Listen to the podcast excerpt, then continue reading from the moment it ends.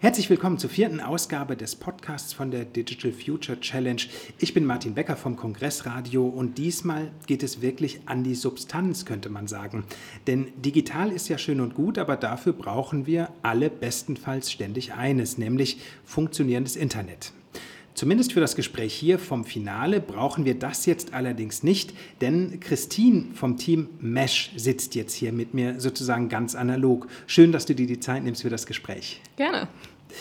Mesh, ich hoffe, ich spreche das die ganze Zeit überhaupt mhm. richtig aus. Äh, was hat euer Teamname für eine Bedeutung? Ähm, wir haben ja, uns tatsächlich Gedanken gemacht und Mesh steht für Mission Enabling Sustainable High Speed.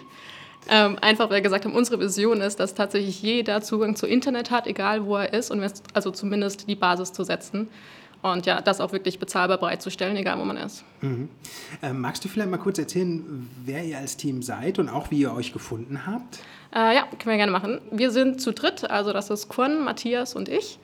Wir haben uns tatsächlich über diesen Team-Matching-Channel gefunden. Das heißt, wir kannten uns vorher gar nicht. Mhm. Ja, und in dieser Digital Future Challenge gab es ja die Möglichkeit, dass man, wenn man noch kein Team hatte, sich melden konnte. Und da ja, haben wir uns quasi gefunden, hatte alle Interesse an diesem Use Case, wollten den gerne bearbeiten und dann hat das eigentlich ganz gut gepasst. Die Frage ist angesichts, du hast jetzt euren Use Case schon angesprochen, zwar ziemlich naheliegend, aber ich will sie trotzdem nochmal stellen. Wann hattest du eigentlich zuletzt mal kein Internet? Möglicherweise im Zug mit Funkloch und wie sehr hat dich das geärgert? Ähm, also ich hatte tatsächlich etwa vor einer Stunde kein Internet mitten in Berlin und es hat mich sehr geärgert, weil ich gucken wollte, wie ich hierher komme. Ähm, also ja, das ist doch tatsächlich sehr nah am Alltag manchmal.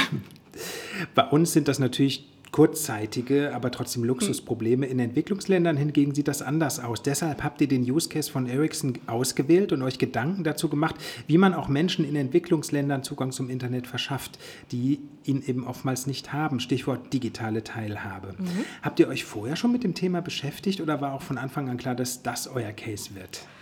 Also wir waren relativ offen eigentlich bei der Casewahl erstmals, aber klar, Digitali also Digitalisierung und Nachhaltigkeit, dass das zusammengedacht werden muss, ist klar, ist mhm. ja bei allen Cases so.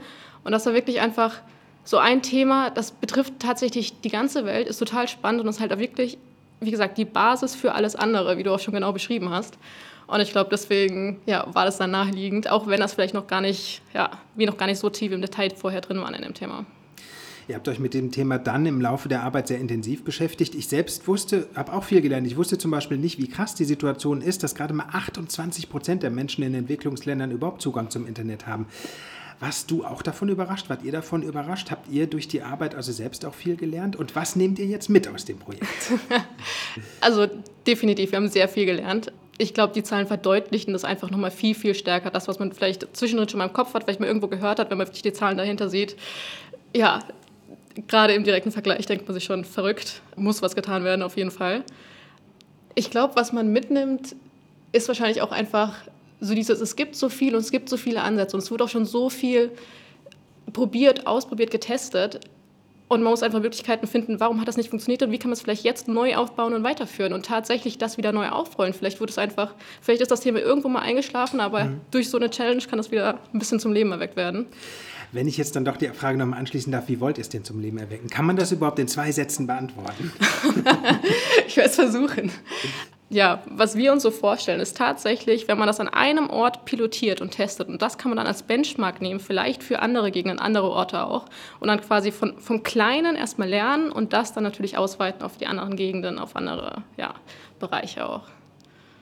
Ich habe mich unterhalten mit Christine vom Team Mesh. Das war die vierte Ausgabe des Podcasts hier vom Finale der Digital Future Challenge aus Berlin. Vielen Dank für das Gespräch. Gerne. Ich bin Martin Becker. Bis bald.